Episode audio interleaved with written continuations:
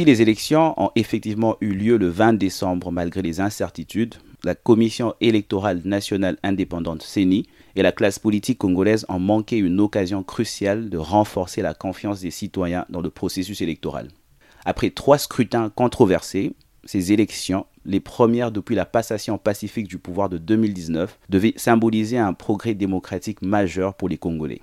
Cependant, elles ont été entachées par de nombreuses irrégularités, soulevant des doutes quant à leur intégrité. Quelles leçons en tirer? Bonjour et bienvenue dans ce 50e et dernier épisode de la saison 3 de Ponajek, la capsule audio du groupe d'études sur le Congo, GEC, de l'Université de New York, et Debouteli, qui cherche à éclairer l'actualité de la RDC. Je suis Jacques Moukena, chercheur principal en gouvernance à Ebouteli. Nous sommes le vendredi 22 décembre 2023. Le 20 décembre, dès l'aube, les électeurs ont afflué en masse dans les centres de vote à travers le pays, déterminés à exercer leur droit de vote malgré les incertitudes persistantes jusqu'à la veille sur un éventuel report du scrutin. La CENI, présidée par Denis Kadima, a ignoré les appels à un audit indépendant du fichier électoral une démarche qui aurait pu renforcer la confiance dans le processus.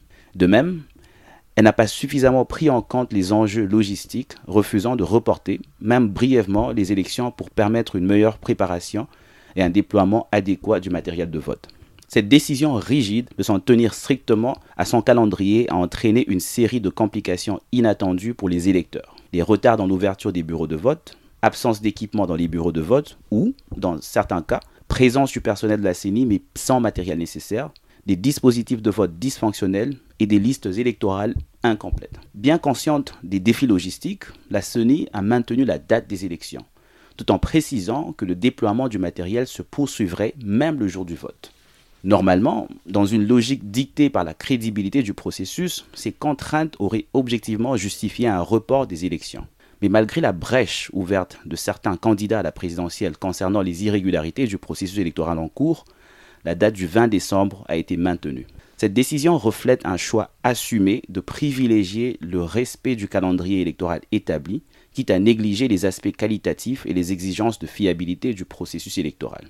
Après le scrutin, une série de déclarations politiques à la fois prévisibles et familière a été entendue. Dès la nuit du 20 décembre, cinq candidats présidentiels, dont Martin Fayoulou et Denis Mukwege, ont appelé à la réorganisation des élections. De son côté, Moïse Katumbi appelle à une mobilisation générale en cas de proclamation d'un autre vainqueur que lui. Le Front commun pour le Congo, FCC, de Joseph Kabila, bien qu'ayant boycotté le scrutin, accuse le président sortant Tshisekedi d'être responsable des irrégularités et appelle à la mobilisation politique.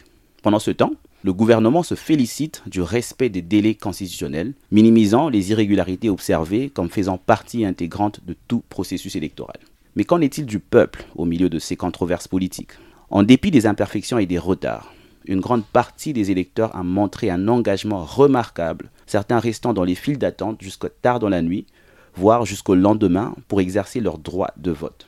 Ceci souligne non seulement leur désir de participer activement au processus démocratique, mais aussi leur souhait de voir les acquis démocratiques préservés et renforcés. Le message pour la CENI et la classe politique est donc clair. Le peuple congolais est prêt à jouer son rôle démocratique. Il mérite en retour des élections bien organisées, transparentes et équitables.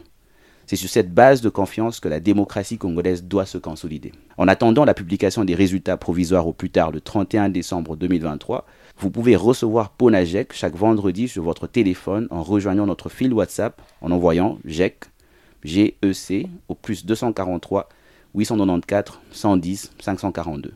Merci à tous nos auditeurs pour votre fidélité tout au long de cette saison. Joyeuses festivités de fin d'année et au plaisir de vous retrouver l'année prochaine.